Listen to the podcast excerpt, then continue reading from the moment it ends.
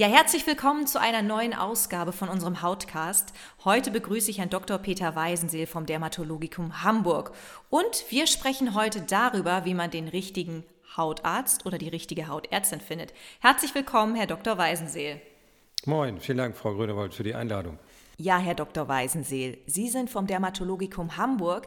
Vielleicht mögen Sie eingangs einmal erläutern, was machen Sie da genau?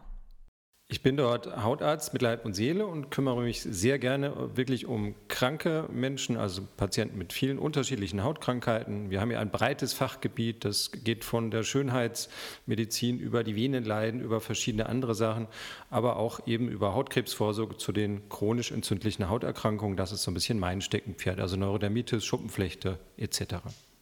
Ja, wir wollen uns ja heute darüber unterhalten, wie man den richtigen Hautarzt Schrägstrich Hautärztin findet. Ja, was gibt es denn zu beachten und wie kann ich mich überhaupt auf die Suche begeben? In Deutschland gibt es ja mehrere tausend Hautärztinnen und Hautärzte, die zum Teil in den Kliniken arbeiten, zum Großteil aber auch in den niedergelassenen Praxen. Und da hat jede Praxis auch so ein bisschen unterschiedliche Schwerpunkte. Gerade bei den kleineren Praxen, die decken meistens fast alles ab. Es gibt aber auch ein paar kleinere Praxen, die decken zum Beispiel mehr ästhetische Fragen ab. Und in der großen Praxis gibt es meistens dann, wie bei uns, wir haben dann über 20 Fachärzte, ähm, immer auch Spezialisten für das eine oder andere Problem. Und dann ist es gar nicht so einfach, immer auf den ersten Blick in den gelben Seiten oder irgendwo im Internet zu sehen, was machen denn die? Man kann sich dann natürlich direkt auf der Homepage informieren, was sind da die Schwerpunkte. Da gibt es natürlich Mundpropaganda und es gibt eben auch verschiedene Portale, wo man sich dann online ein bisschen informieren kann, mit welcher Erkrankung ich wo am besten aufgehoben bin. Ja, Sie haben gerade das Thema Portale angesprochen. Ich pick einfach mal eins raus, mhm. das Online-Portal des Berufsverbandes Deutscher Dermatologen. Ist das ein Portal, was man empfehlen kann, wo einfach jedem geholfen wird? Äh, jedem ist immer schwierig gesagt, aber ja, das ist ein gutes Portal. Ähm, der BVDD, die Berufsverband der deutschen Dermatologen, umfasst sehr viele Mitglieder, ähm, vor allem auch niedergelassene Kolleginnen und Kollegen. Äh, nicht jeder Hautarzt ist dort vertreten und soweit ich weiß, ist dadurch auch nicht jeder auf diesem Portal sichtbar. Ähm, aber das ist zum Beispiel ein gutes, relativ neutrales Portal, bei dem man schon sehr viele gute Informationen finden kann. Andere Portale werden zum Beispiel auch ähm, von, von gewissen Pharmafirmen unterstützt, die zum Beispiel Medikamente herstellen, wo man dann die Patienten, äh, die Patienten auch etwas durchschleust und sagt, diese Schwerpunktpraxis verwendet zum Beispiel solch ein Medikament. Oder es gibt dann auch zum Beispiel die, die großen Ärztelisten, zum Beispiel sowas wie Fokus-Ärzteliste. Das kann man sich auch online angucken und da sicher auch Spezialisten finden. Ja, apropos Spezialisten. Nicht jede dermatologische Praxis ist ja gleich fit und es gibt vielleicht auch Praxen, die Personal haben mit besonderen Erfahrungswerten. Was ist da Ihre Empfehlung? Wie finde ich die? Soll ich tatsächlich in ein Online-Portal gehen oder soll ich ganz einfach googeln, um da den richtigen Arzt oder die richtige Ärztin für mich zu finden? Da gibt es sicher nicht die äh, perfekte Lösung für alle Fragestellungen. Ähm, grundsätzlich, wie ich vorhin schon kurz erwähnt habe, man kann sich da bei gewissen Ärztelisten etwas schlau machen. Mundpropaganda ist immer super. Es gibt auch Selbsthilfegruppen oder Blogs, da kann man sich mal kurz sein, sein, seine Frage reinstellen. Da wird einem in der Regel auch gut geholfen zum Beispiel bei Neurodermitis gibt es einen Selbsthilfeverband und so weiter. Die kann man auch gut kontaktieren und sagen, wo ist denn in meiner Gegend eine gute Praxis oder eine gute Klinik für mein Problem? Und wir haben in Deutschland Gott sei Dank sehr viele Ärzte, das ist in anderen Ländern ein bisschen schwieriger, aber sehr viele Ärzte, die sich auch auf diese chronisch entzündlichen Erkrankungen spezialisieren, dass sowohl im städtischen Bereich als auch im ländlichen Bereich immer aus meiner Sicht auch irgendwo in einigermaßen erreichbarer Nähe ein Spezialist dafür zu finden ist. Jetzt gibt es noch ein Thema, da möchte ich auch gerne mit Ihnen drüber sprechen, das ist die Teledermatologie. Vielleicht mögen Sie eingangs erklären, was ist denn überhaupt die Teledermatologie? Teledermatologie ist grundsätzlich etwas, was Tele heißt ja über die äh, Entfernung gemacht wird. Dann gibt es zwei, äh, sage ich mal, unterschiedliche Kompartimente. Das eine ist dann die Teledermatologie zwischen Ärztin und Arzt und Patient oder zwischen Kollegen. In der Regel wird dann äh, der Austausch oder die fachliche Beratung online, ähm, zum Beispiel zwischen Ärztinnen und Ärzten und den Patienten damit gemeint. Also das kann man heutzutage über, über ähm, so eine Videosprechstunde zum Beispiel machen. Grundsätzlich, wenn ich mit dem Patienten telefoniere, ist das auch eine Art Teledermatologie. Aber wir Dermatologen sind ja ein optisches Fach. Wir müssen auch immer ein bisschen was sehen oder wollen das gerne, um den Patienten besser beraten zu können. Ja, die Frage ist natürlich, ob so eine Online-Behandlung genauso effektiv ist wie vor Ort in der Praxis. Das ist tatsächlich eine gute Frage. Aus meiner Erfahrung heraus, also wir bieten in unserer Praxis auch eine Online-Sprechstunde an verschiedene Kollegen, können da verschiedene ähm, Fragestellungen ganz gut beantworten. Es ist bei der Erstvorstellung sehr schwierig. Also wenn man muss schon einen Patienten mal vor sich sehen, die Haut mal anfassen, gewisse Tests machen, mal eine Blutabnahme oder einen Allergietest. Das geht natürlich online alles nicht. Ähm, für Patienten, die eigentlich gut in einer Behandlung eingestellt sind und man zwischendurch nur so kleine Feinheiten am Therapiekurs machen möchte, ähm, das kann man zum Beispiel ganz gut eigentlich über die Videosprechstunde machen, also über die Ferne. Ähm, aber bei Erstvorstellungen aus meiner Erfahrung ist das ein bisschen mühselig. Das mag bei ganz gezielten Fragestellungen vielleicht mal eine, für eine kurze Beratung reichen. Aber ansonsten ähm, sehen wir die Patienten schon sehr gerne einmal persönlich, weil wir einfach sehr viel mehr machen können. Ja, haben Sie da vielleicht dann nochmal aus der Dermatologie ein paar Beispiele, wo man sagt, das kann man definitiv online in Form der Teledermatologie durchführen? Ja, wie eben kurz angesprochen, also wenn ein Patient oder eine Patientin gut eingestellt ist auf eine Therapie und sagt, ähm, hier, ähm, ich habe eine Rosatia oder eine Neurodermitis und äh, zeigt das kurz mal so die wichtigsten Sachen, die man eben in der Videosprechstunde so ohne sich groß zu entkleiden einmal herzeigen kann, wie das Gesicht, den Hals oder die Unterarme und sagt dann, das sieht für mich gut aus und ich bin mit der Therapie zufrieden und ich brauche zum Beispiel nur ein Folgerezept. Das ist sehr einfach über die äh, Videodermatologie zu machen. Aber wie gesagt, wenn grundlegende Änderungen sind ähm, in der Therapie, innerliche Therapien, die zum Beispiel die letzten Jahre doch den, die Therapie der Neurodermitis grundlegend verändert haben, das ist schwierig. Da muss man auch die Patienten mal vor Ort sehen, Blutabnahmen machen, andere Untersuchungen. Ähm, das ist sicher schwieriger. Ja, jetzt kommen wir noch zu einer weiteren Herausforderung. Wenn ich dann meinen potenziellen Hautarzt gefunden habe, dann brauche ich ja noch den Termin.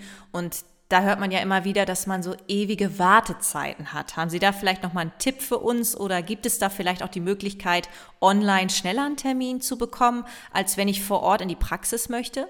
Ja, also das, es gibt tatsächlich Online-Portale, wo dann die Ärztinnen und Ärzte sich nur online mit den Patienten beschäftigen. Das ist natürlich, wenn man schnell mal nur einen Rat braucht oder ein Rezept, da kann man sich dann auch dorthin wenden. Viele Praxen, auch etwas durch die Corona-Pandemie beschleunigt, bieten jetzt auch Videosprechstunden an. Das ist tatsächlich manchmal leichter, einen kurzen Termin zu bekommen.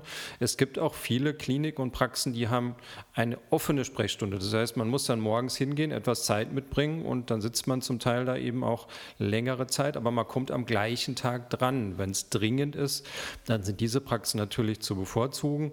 Ähm, dann muss man sich aber etwas Zeit mitbringen. Ähm, in der Regel, auch wenn man ein bisschen äh, seine Ärztin oder seinen Arzt gut kennt und sagt, ich habe jetzt wirklich einen ganz akuten Schub von meinem Problem, dann sind die Sprechstundenhilfen eigentlich dann auch gewillt, den Patienten ein bisschen vorzuziehen, meistens dann mit Wartezeit.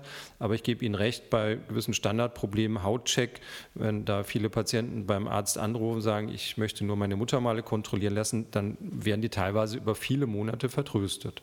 Aber das ist auch ein bisschen die Verantwortung des Patienten, mhm. auf die Dringlichkeit hinzuweisen oder eben auch entsprechend etwas Wartezeit einzuplanen. Ja, wie informieren Sie denn Ihre Patientinnen und Patienten, dass Sie auch digitale Sprechstunden anbieten? Zum einen während der Sprechstunde, das heißt, wenn ich einen Patienten habe, der wohnt beispielsweise 300 Kilometer weg und ist bei mir jetzt mit einer neuen Therapie eingestellt, dann sage ich, melden Sie sich gerne in vier bis sechs Wochen, dann gucken wir einmal kurz in der Videosprechstunde, wie es Ihnen damit geht, ob wir diesen Kurs beibehalten können. Oder es wird auf der Homepage natürlich auch entsprechend ähm, dann angeführt und dann kann man sich auch online diese Termine buchen über die Videosprechstunde. Bei anderen Praxen ist das sicher sehr ähnlich. Ja, Herr Dr. Weisenseel, ich möchte jetzt noch auf ein ganz anderes Thema zu sprechen kommen, denn mir ist zu Ohren gekommen, dass es auch neue Therapieformen gibt. Vielleicht mögen Sie da noch kurz einen Einblick gewähren, was Sie alles da noch anbieten. Ja, das, das, freut mich sehr, dass Sie das ansprechen, weil das ist aus meiner Sicht wirklich ein ganz zentrales Thema. Zum Beispiel bei diesen chronisch entzündlichen Hauterkrankungen wie Neurodermitis. Da gibt es eben ähm, seit einigen Jahren große Verbesserungen. Es gibt jetzt zwei neue zugelassene Spritzentherapien, die eine schon seit knapp fünf Jahren, die andere etwas kürzer und seit etwa eineinhalb Jahren insgesamt drei neue Therapien in Tablettenform. Und da habe ich immer wieder Patienten, die seit vielen Jahren eigentlich so ein bisschen resigniert haben und gar nicht mehr sich informiert haben mit einer chronischen schweren Neurodermitis, ob es da nicht was Neues gibt und hin und wieder sich vom Hausarzt noch Cortisontabletten verschreiben lassen, wenn ein wichtiges Ereignis ansteht, um ihre Haut kurzfristig zu bessern. Aber das ist natürlich keine gute Lösung.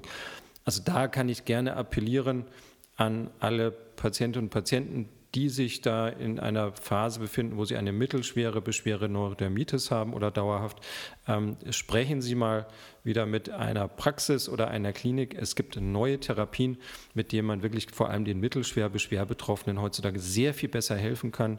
Früher hatten wir nur Cortison. Da bin ich auch kein Böse gewesen, wenn er dann lieber zu etwas alternativen Therapiemethoden gegangen ist. Ähm, aber mittlerweile wollen wir und können wir auch das Vertrauen in die Schulmedizin wieder zurückgewinnen. Das ist ganz wichtig aus meiner Sicht. Ja, diese neuen Therapieformen, gibt es die denn dann tatsächlich auch für jede Altersklasse oder ist das spezifisch auf ein bestimmtes Alter? Da ist noch ein bisschen substanzabhängig eine kleine Einschränkung. Also das eine Medikament, was in Spritzenform ist, das kann man schon ab dem sechsten Lebensjahr geben und ist, die Zulassung ist jetzt wahrscheinlich dann sogar eine Erweiterung auf noch jüngere Patienten. Ähm, und die Tablettentherapien, die ähm, sind zum Teil bisher nur für Erwachsene zugelassen. Eine Therapie davon ab dem zwölften Lebensjahr. Aber das wird in den nächsten Jahren, wird sich diese Altersgrenze weiter nach unten verschieben, weil die Studien, die jetzt laufen, die sehen auch so aus, als ob die eben auch bei jüngeren Patienten ähm, dann genauso sicher sind wie bei den Erwachsenen. Da wird sich noch einiges tun. Das bleibt spannend und klingt spannend. Vielen, vielen Dank, Herr Dr. Weisenseel. Haben Sie vielleicht abschließend noch einen Tipp für alle Betroffenen, alle Neurodermitis-Erkrankten, was man einfach jetzt in der Zeit des Herbstes und des Winters für die Haut tun kann? Ja, also jetzt kommt leider für viele Patientinnen und Patienten so ein bisschen so die trübe Zeit ähm, mit äh, Heizungsluft und weniger Sonne und weniger Badewetter. Ähm, das schlägt vielen so ein bisschen auf die Haut. Dann zusätzlich kommen noch kleine Infekte hinzu, die die Haut auch ein bisschen stressen können. Ähm, also da empfehle ich eine gute Basispflege. Sprechen Sie jetzt schon mal rechtzeitig mit Ihrer Dermatologin oder Ihrem Dermatologen, was man da an Pflege und auch an Grundtherapie mit Cremes und sowas alles zur Stabilisierung des Hautbefundes machen kann. Und da legen Sie sich vielleicht einen kleinen Vorrat an mit ein, zwei Notfallsalben, die man dann zu Hause hat, die man dann im akuten Schub mal kurze Zeit verwendet verwenden kann, mit oder ohne Cortison. Ähm, das ist sicher ganz hilfreich.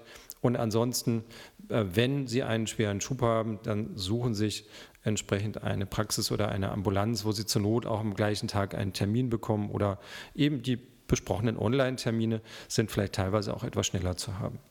Perfekt, dann sage ich vielen, vielen Dank für das Gespräch. Ja, und wenn Sie als Betroffene oder Betroffener spezielle individuelle Fragen haben oder die wertvollen Informationen einer Selbsthilfeorganisation als Mitglied in Anspruch nehmen wollen, wenden Sie sich gerne an unseren deutschen Neurodermitis-Bund e.V. Alle Informationen finden Sie im Internet unter www.neurodermitis-bund.de. Ich sage vielen Dank fürs Zuhören und bis zum nächsten Mal.